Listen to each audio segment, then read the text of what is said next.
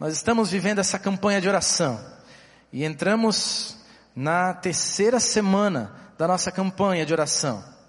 E estamos falando sobre celebração, que é, é bom e é possível viver a vida festejando, celebrando. E é possível fazê-lo quando nós entendemos algumas coisas da realidade da vida com Deus. E aí falamos na primeira semana que a gente pode celebrar e festejar dia após dia na nossa vida quando a gente reconhece quem Deus é e quais são os convites que Ele faz a mim e a você. Essa foi a nossa primeira semana. Depois, aprendemos na semana passada que celebrar é louvar a Deus com tudo que eu tenho, com tudo que eu sou, com meu coração, com a minha vida, com os meus bens, louvar e louvar o Senhor. E nesta semana, hoje começamos a terceira semana e o tema da semana é celebrar é dedicar a nossa vida a Deus, dedicar tudo que eu tenho, tudo que eu sou, para a glória do Senhor. E eu gostaria de convidar você a abrir a sua Bíblia para estudarmos juntos o Salmo número 62. Salmo 62, de 1 a 12. É o trecho que nós vamos ler. Estamos sentindo falta do nosso pastor. Hoje ele está ausente, está um pouquinho enfermo. Você pode orar por ele, pela Cleusa, continuar orando e certamente ele estará conosco em breve. Mas lembra de orar por ele também. E eu me lembro dele porque eu escolhi um salmo para fazer aqui para a gente poder estudar junto. E nesses domingos, na campanha, ele tem escolhido o livro de salmos para ministrar na nossa vida. E que o Senhor, com a graça e a misericórdia, mais uma vez nos visite nessa noite. Salmo número 62. Espero que você tenha achado. Se você não trouxe a Bíblia, vai ter cola, eu acho que tem cola aqui na nossa tela, mas lembra de trazer a Bíblia sempre, porque é tão bom, tão importante. A gente depois tem lá no, no livro que vai com a nossa, para nossa casa com a gente, né? As marcas que o Senhor deixou na palavra de Deus pra gente. Salmo 62, de 1 a 12. Diz assim a palavra de Deus. Salmo número 62. Na minha versão NVI. A minha alma descansa somente em Deus. Dele vem a minha salvação. Somente Ele é a rocha que me salva. Ele é a minha torre segura. Jamais serei abalado. Até quando todos vocês atacarão um homem que está como um muro inclinado, como uma cerca que está prestes a cair? Todo o propósito deles é derrubá-lo da sua posição elevada. Eles se deliciam com mentiras. Com a boca abençoam, mas no íntimo amaldiçoam. Descanse somente em Deus, ó minha alma. Dele vem a minha esperança. Somente Ele é a rocha que me salva. Ele é a torre alta. Não serei abalado. A minha salvação e a minha honra de Deus dependem. Ele é a minha rocha firme e o meu refúgio. Confiem nele em todos os momentos, ó povo. Derramem diante dele o coração, pois ele é o nosso refúgio. Os homens de origem humilde não passam de um sopro, ou os de origem importante não passam de mentira. Pesados na balança, juntos não chegam ao peso de um sopro. Não confiem na extorsão, nem ponham a esperança em bens roubados. Se as suas riquezas aumentam, não ponham nelas o coração. Uma vez Deus falou, duas vezes eu ouvi que o poder pertence a Deus. Contigo também, Senhor, está a fidelidade, e é certo que retribuirás a cada um conforme o seu procedimento.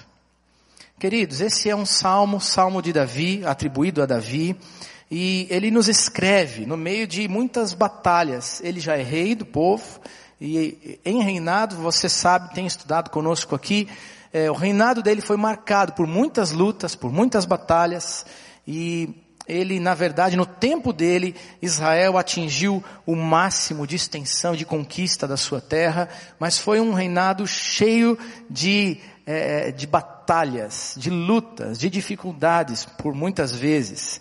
E na verdade é interessante perceber que Deus vinha preparando Davi para tudo isso, porque antes mesmo de ser rei, muitas vezes foi perseguido e correu risco, alguns dizem de vida ou de morte, mas você entendeu o que eu quero dizer, né?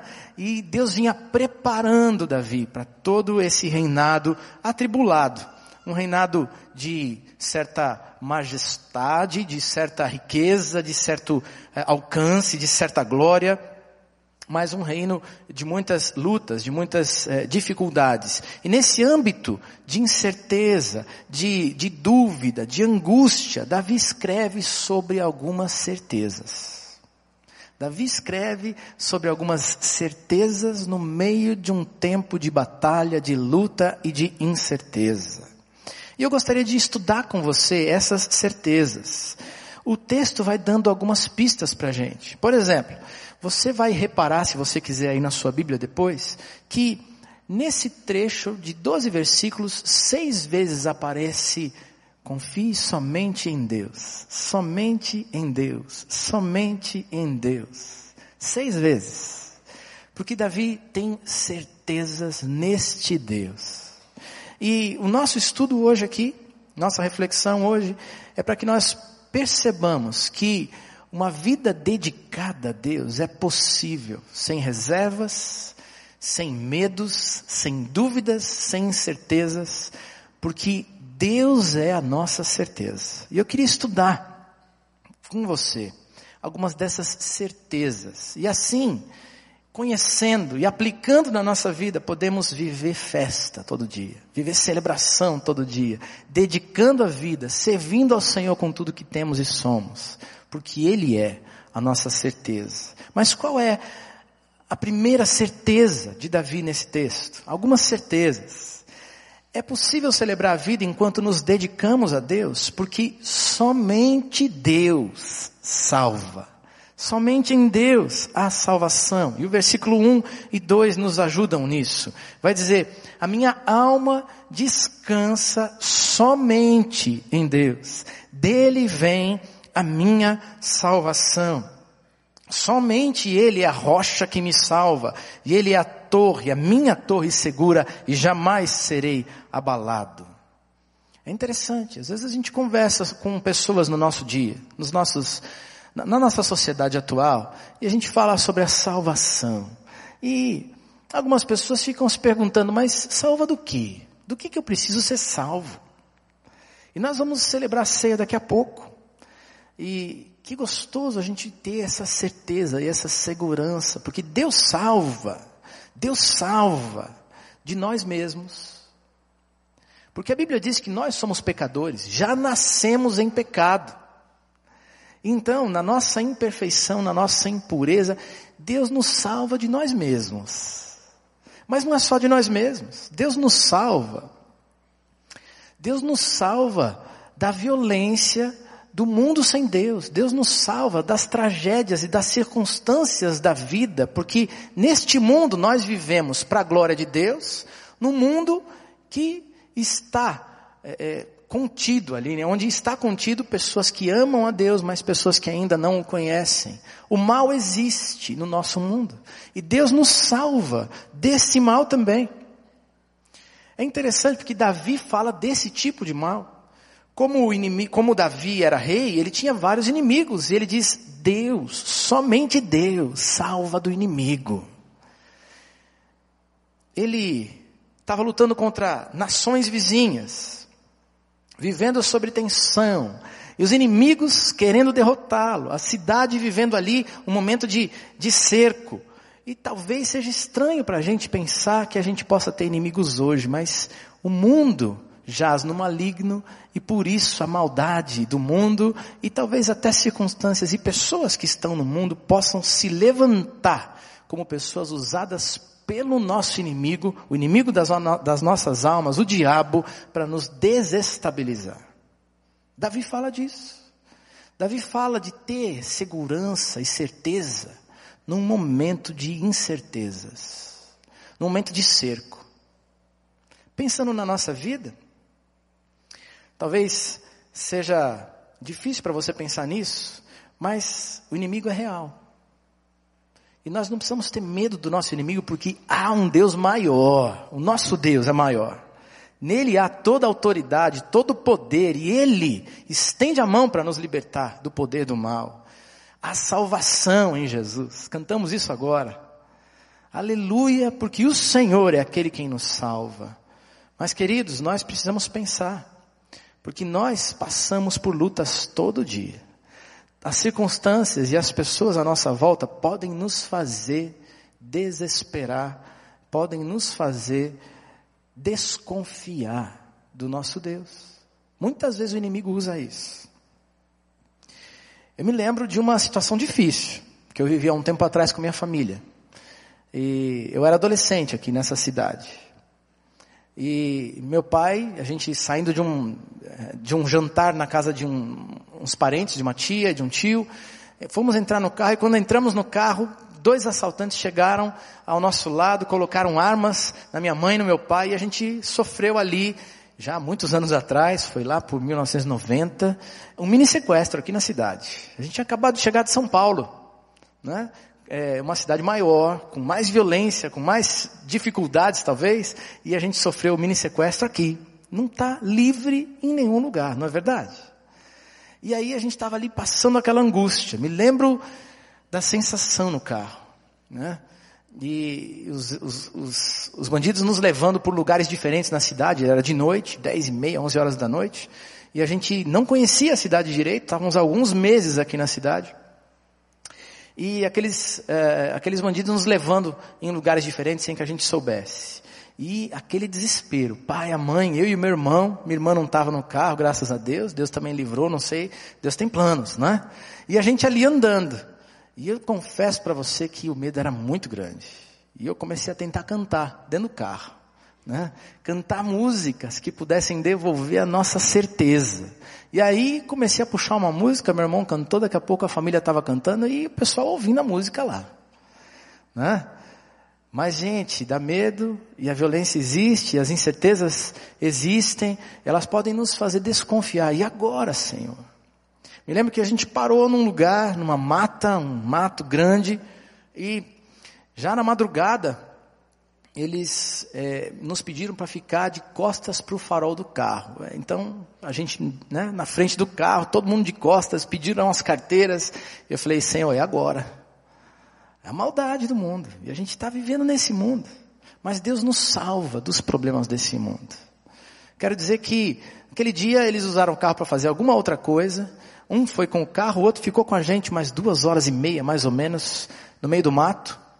E depois, ah, quando o carro voltou, aquele bandido disse: Vocês vão ficar aqui sem olhar para trás. E Deus nos livrou, porque eles foram embora. E a gente ficou ali. Já era madrugada, ligamos para o irmão da igreja, né? Para ligar, batemos na casa, andamos pelo mato, batemos na casa de alguém. Aí, a hora que aquela pessoa foi atender a porta, ela pensou que estava sendo assaltada, né? Mas Deus é bom e nos livrou ali. E a gente conseguiu no meio da madrugada falar com um dos irmãos dessa igreja. E aí ele foi nos acudir. Chegamos em casa às cinco e meia, quinze para seis da manhã naquele dia.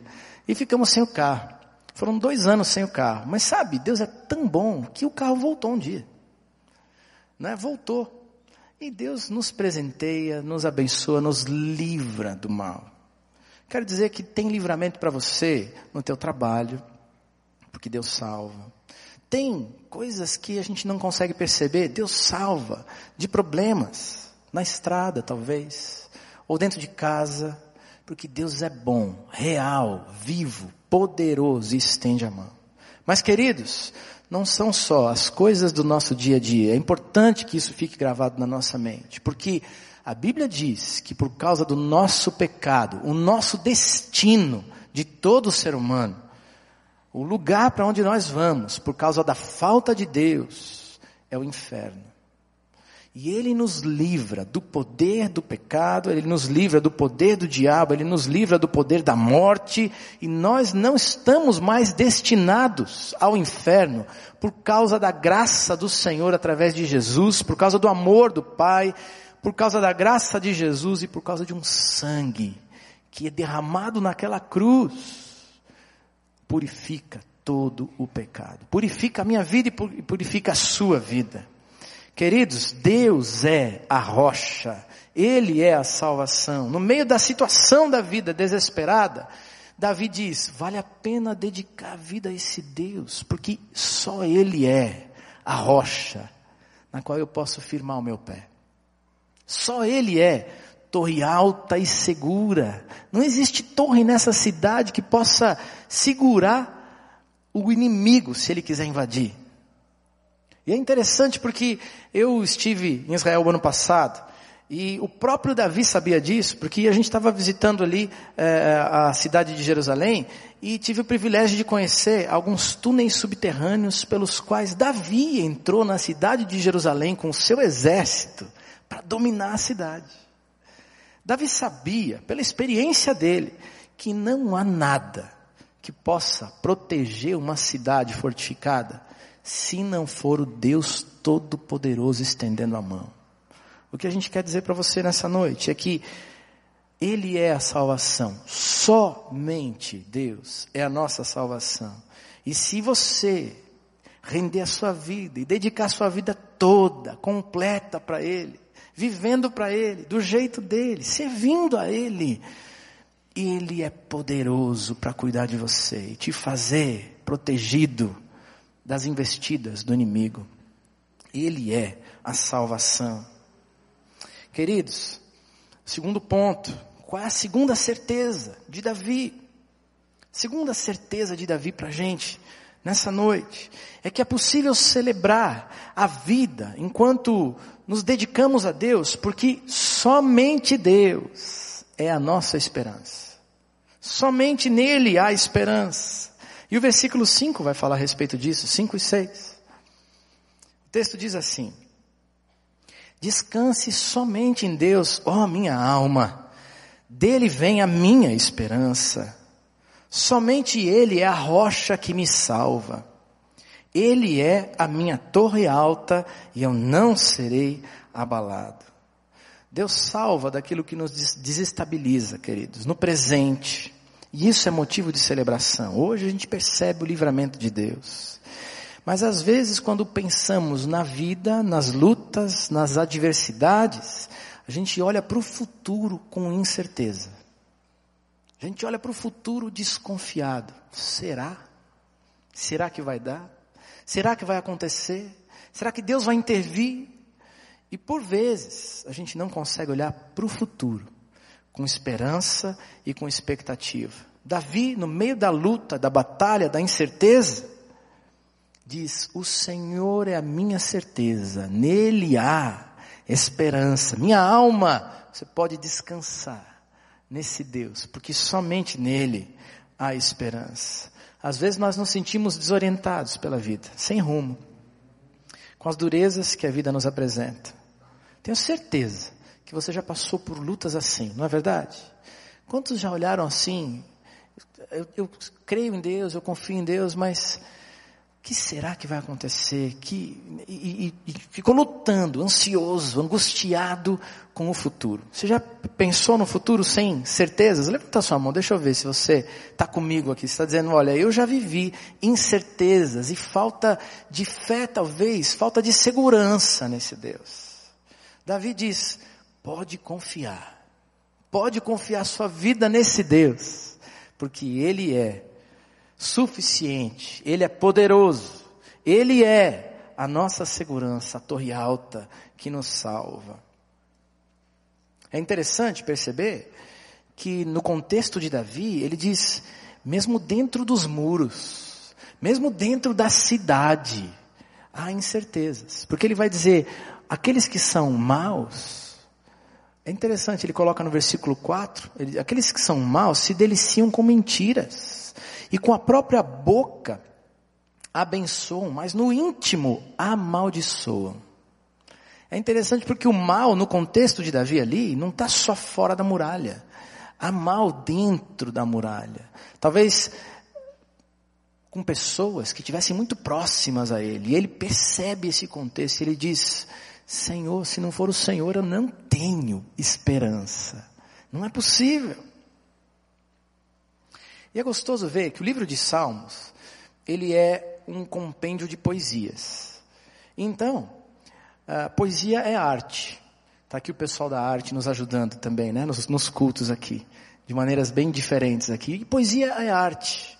Então, você pode reparar, talvez na sua Bíblia tenha, que esse salmo é mais uma das poesias. E ele tem no momento, a arte faz isso, ela usa de pausas para que a gente possa entender o clímax. Aquilo que está acontecendo que é mais importante no texto. A música faz isso com a gente. De vez em quando tem pausa, e pausa, e pausa é música, é arte, não é? E no nosso texto, ele usa esse artifício. O autor usa a pausa para a gente entender o raciocínio dele. No versículo 4 tem uma pausa. Ele diz: todo o propósito deles é derrubá-lo da sua posição elevada. Eles se deliciam com mentiras, com a boca amaldiçoam, mas no íntimo, desculpa, com a boca abençoam e no íntimo amaldiçoam. E ali ele faz uma pausa para a gente parar e pensar na angústia da situação que o rei vive, que talvez eu e você estejamos vivendo também. E aí ele começa um novo trecho da sua poesia. E a nova pausa vem no versículo 8 para dizer: existem certezas no Senhor. Olha o que diz no versículo 8: confiem nele em todos os momentos, ó povo, derramem diante dele o coração, pois ele é o nosso refúgio. E aí vem uma nova pausa para dizer: Querido, querida, confia no Senhor e somente nele, porque Ele é a torre forte, segura, alta, na qual o inimigo não pode tocar. Ele cuida de você, ele coloca você ali junto com ele e te faz andar por cima da dificuldade. Falta esperança algumas vezes. Queria lembrar de uma situação. A gente está em família, não é? Essa é uma família espiritual. Vou falar um pouco com a minha família aqui. Foi um tempo de grande dificuldade para mim, de falta de esperança, talvez, em alguns momentos, quando meu pai faleceu alguns anos atrás. Vocês, muitos de vocês o conheceram. Acho que já no ano que vem vão fazer 10 anos. Acho que é isso. Como passa rápido. E eu me lembro da chegada aqui, porque uh, recebi o convite do pastor Pascoal para estarmos aqui como é, pastor, eu e minha esposa, minha família, e essa era a igreja que meu pai pastoreava. E o plano, o sonho era que a gente ia viver junto um tempo de ministério tão interessante. E de repente Deus mudou tudo. E o pai faleceu uns dois meses, um mês e meio antes da gente chegar. E aí, é interessante pensar na angústia e na tristeza que eu vivia. Era difícil. Porque agora eu tinha que ser pastor na igreja, um dos pastores, claro, né? Na igreja onde eu cresci, onde eu corria nos corredores, mas onde o pai ministrava. E andar pelos corredores para vir trabalhar durante a semana, era lembrar o tempo todo do pai. E como era difícil no começo. Faltava ânimo às vezes para vir. É interessante. E aí, de repente, eu tinha a responsabilidade de, como irmão mais velho, tentar ajudar a cuidar da casa, da minha mãe, e tentar unir os irmãos, e, enfim, é, e a gente não sabe o que fazer. A gente não é pai, a gente é filho, a gente é irmão. O que fazer? E às vezes faltava esperança. O que que eu faço, Deus? Me lembro de algumas vezes, vi trabalhar de ônibus, e aqui a gente mantinha a linha. Né? No culto, tudo certo. A gente canta, a gente adora, mas no ônibus eu cantava, vindo para cá trabalhar e chorava no ônibus. Como eu chorava. Para depois chegar na igreja e vamos em frente. Vamos lá, vamos prosseguir. Mas é tão bom, porque devagar Deus vai colocando esperança, vai ajudando a gente passo a passo a vencer o luto, a vencer as dificuldades, e Ele é a certeza no meio das dúvidas. Me lembro de uma situação também, é, é, aqui ainda com relação a, a, ao meu pai, e a pastorear na igreja, que foi tão difícil para mim. Tinha uma família muito querida, nossa. E era uma das famílias que meu pai é, andava perto e pastoreava bastante. E depois de algum tempo, quase um ano do falecimento do meu pai, aquela família veio me procurar e dizer: a gente vai mudar de igreja. E a gente não se sente hoje assim tão cuidado. Talvez fosse essa palavra, já não lembro bem. Mas foi tão difícil para mim, foi um sentimento de fracasso. Porque, de repente, eu não sei, não foi isso que eles falaram para mim, mas eu me senti na responsabilidade de tentar continuar algo ali. E, de repente, eu ouvi aquilo e disse: De novo, Deus, eu percebi que eu não posso. Mas é tão, lindo isso, sabe por quê, gente? Compartilhar isso com vocês. Porque quando Deus é a nossa esperança, Ele começa a realizar passo a passo o livramento, a bênção, e Ele vai renovando a nossa vida, nos dando motivos para caminhar, para prosseguir, e as coisas vão acontecendo. Me lembro de muitas vezes cantar chorando, mas hoje a gente lembra com saudade, com carinho, e já não chora, porque há alegria no coração. Me lembro que foi tão difícil quando minha mãe decidiu que ia embora daqui. Ela disse: Eu vou viver em São Paulo. Vou mudar de cidade, mudar de ares. E como foi difícil para mim. Falei: Puxa, estou falhando, não consegui cuidar. E aí hoje, depois de alguns anos, a gente olha para a mãe e diz: Deus é bom. Deus é muito bom, como a gente diz aqui. Porque ela está tão bem. Deus é quem realiza a obra e não eu. Não é o Marcílio que faz, mas é Deus que faz todas as vezes que a gente vai depositando a nossa esperança nesse Deus, Ele não falha. Ele não falha. Nas pequenas coisas. Falei de muitas coisas difíceis. Vou falar de uma fácil. Eu nunca soube dar nó de gravata. Pastor que não sabe dar nó de gravata. E, gente do céu, meu pai era filho de alfaiate. Né? Ele dava nó que era uma beleza. E eu nunca aprendi. Depois o pai faleceu, eu falei, que filho é esse que não aprendeu a dar nó de gravata e agora é pastor e não sabe dar nó de gravata? E Deus é tão bom, porque alguns vieram tentando me ensinar, mas a minha capacidade era pouca. Né? Eu não conseguia mesmo aprender. Tinha que ser devagar. Passo a passo. Minha esposa está aqui, ela sabe que é verdade, né? Algumas vezes na frente do espelho eu chegava a ficar irritado. Não consigo, né? Mas Deus foi me ensinando, foi dando paz, foi dando tranquilidade, e um dia saiu. Né? Porque Deus é bom. Nas grandes coisas da vida e nas pequenas coisas da vida, vale a pena depositar a esperança do futuro nas mãos de um Deus que é vivo, verdadeiro, não fura com você, não vai falhar, não abandona você. Ele tem planos. Você está vivo? Ele tem planos. Ele quer realizar sua vontade boa, perfeita, agradável na sua vida. Vale a pena dedicar todo o nosso ser, o nosso futuro, as perguntas, as angústias. E a palavra de Deus vai dizer: lança sobre o Senhor toda a sua ansiedade. Ele tem o que? Cuidado. Cuidado de vocês, cuidado de vós. Vai dizer, você não precisa viver angustiado, mas lança sobre ele, porque a paz que excede todo entendimento, invadirá os vossos corações. Queridos, esse é Deus, Deus vivo. E Davi, nesse salmo, vai ajudar a gente a entender por que podemos esperar nesse Deus. No versículo 5, ele vai dizer, Ele é a esperança. No versículo 6, ele vai dizer, é a rocha que me salva, a torre que me faz me sentir seguro. No versículo 7, ele vai dizer, a minha honra depende dele e nele eu me refugio. Quanto ao futuro, ele nos dá conselhos. Versículo 8. Confie nele em todos os momentos, ó povo, derramem diante dele o coração, pois ele é o nosso refúgio. Confia, derrama o seu coração. Ele é o refúgio e ele salva. Dedica a sua vida ao Senhor. Às vezes, o que nos impede de dedicar a vida para o Senhor são as dúvidas, são as angústias, são os medos que nós temos no nosso coração. Querido, lança sobre o Senhor todo o seu medo, todo o seu a sua incerteza e insegurança, porque ele é a nossa segurança. E ele vai fazer o melhor na sua vida. Há esperança. Confia e dedica a sua vida ao Senhor. Terceira certeza, e a última para essa noite, certeza de Davi, quanto ao Senhor, é que é possível celebrar a vida e dedicar a nossa vida a Deus, porque somente nele existe recompensa e bênção. Somente Deus recompensa e abençoa. E os versículos, versículos 9 e 10 nos ajudam aqui. Eles dizem, os homens de origem humilde não passam de um sopro.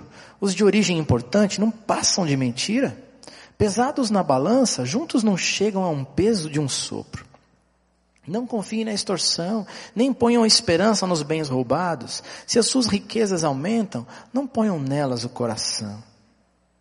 Enquanto louva a Deus e confia no Senhor em meio às lutas, o Davi, nosso rei aqui, reflete sobre aquilo que os homens valorizam na vida. Ele está sendo perseguido, está travando batalhas por causa desses valores que os homens perseguem, que todo ser humano persegue. Esses valores eram reais naquela sociedade, no tempo de Davi, mas são reais hoje, na nossa sociedade. Porque o que move o coração do homem, segundo Davi nesse texto, é esse poder. É o desejo de sair da, da, da situação de humilde e chegar numa situação de importância ou de nobreza. São as riquezas, os valores financeiros, o dinheiro. É isso que move o coração do homem, segundo Davi nesse texto. Ele vai dizer: as lutas que nós travamos são por causa destas coisas. A maldade existente no meio da sociedade também por causa destas coisas. Ele vai dizer: para Deus, tudo isso não pesa mais do que um sopro. Interessante. Ele usa a figura de uma balança aqui. Ele vai dizer: as pessoas procuram entender qual é o seu valor, o seu peso, quando colocam na balança o ser humilde ou o ser importante. A balança era usada no mercado para definir preço. Pesa uma mercadoria e aí começa a colocar o dinheiro do outro lado para ver a importância que traz o equilíbrio com aquele peso da mercadoria. Então aquela mercadoria vale tanto.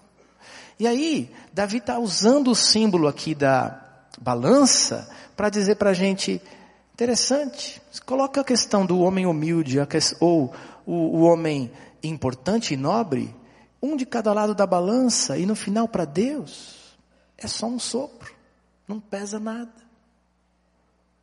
O que Davi está tentando dizer é que nós colocamos na nossa vida os valores errados, trazemos para o nosso coração e perseguimos coisas que Deus não valoriza. A questão não é ter dinheiro, ou não tê-lo, a questão é quem nós somos diante de Deus. E a balança correta não é a balança do ter, mas a balança do ser. E o que a Bíblia vai dizer para a gente aqui, Davi nos ajudando a entender, é que aquele que é fiel, Deus é fiel. E a gente tem que tirar fora da nossa vida a balança do ter, para dizer, Deus, eu quero viver com o Senhor na balança do ser. Porque enquanto eu dedicar minha vida, meus sonhos, aquilo que conduz os meus, o meu trabalho, minhas relações humanas, minha família, enquanto eu coloco isso debaixo dos teus princípios, dos teus valores, para agradar ao Senhor, então eu sei que existe um Deus poderoso que é fiel e recompensa, recompensa com a sua bênção. E é isso que Davi está dizendo para a gente aqui. Vale a pena dedicar nossa vida a Deus para viver debaixo dos seus valores. Essa semana eu fui visitar a empresa de um dos nossos irmãos aqui. Eu fui fazer um devocional nessa empresa, terça-feira de manhã, antes da nossa reunião dos pastores aqui. Ele me chamou para fazer, eu com muita alegria atendi o convite, estamos na campanha, eu falei, quero tentar é, poder responder ao convite e fui para lá. Que coisa linda. Ele estava compartilhando um pouquinho daquilo que ele tem no coração, o desejo que ele quer com a empresa, conversamos, e fui para lá, fiz o nosso devocional, mas o que mais me chamou a atenção é que naquele dia existiam naquela empresa na, duas pessoas, duas mulheres que estavam de férias, mas que saíram da casa de férias para ir para a empresa para ter o devocional junto com, a sua, com seus colegas de trabalho. Não precisavam fazer aquilo, mas elas disseram: tem sido tão bom trabalhar nesse lugar, a gente percebe Deus aqui, e eu não quero ficar longe da bênção de Deus. E elas estavam ali naquele lugar. Porque, para aquele homem, que ele está dizendo para aquelas pessoas é que o dinheiro é importante, faz parte do negócio, a gente precisa é, é, ter o lucro, a gente precisa atingir talvez determinadas metas. É assim na empresa dele, mas é na tua, não é? é funciona assim, mas ele está dizendo existe algo mais importante. Existe algo mais valioso.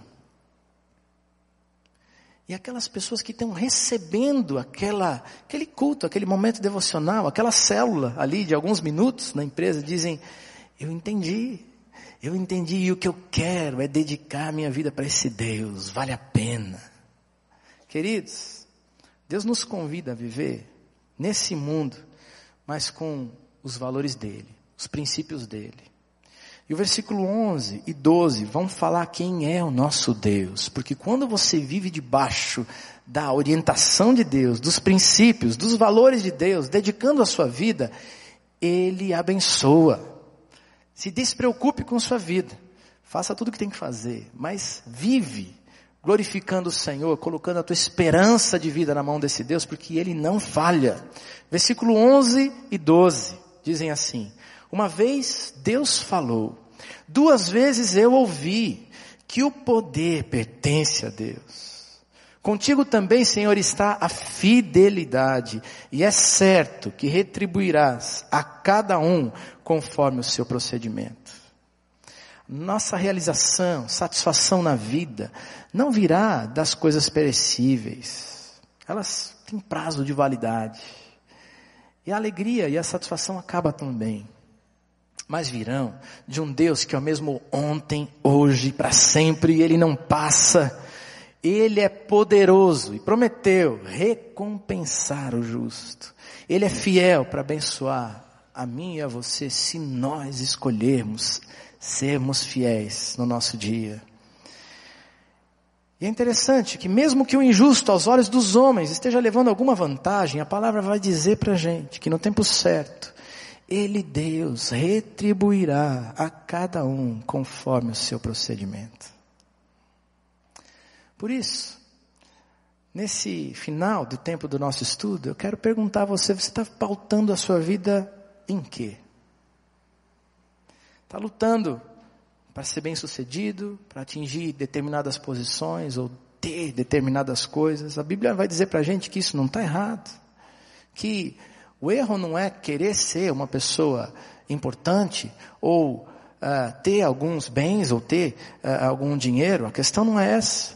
A questão é humilde ou alguém de importância, mas sendo tudo aquilo que Deus quer que você seja, com o coração no lugar certo, dedicando a sua vida para viver propósitos muito mais elevados do que para si mesmo.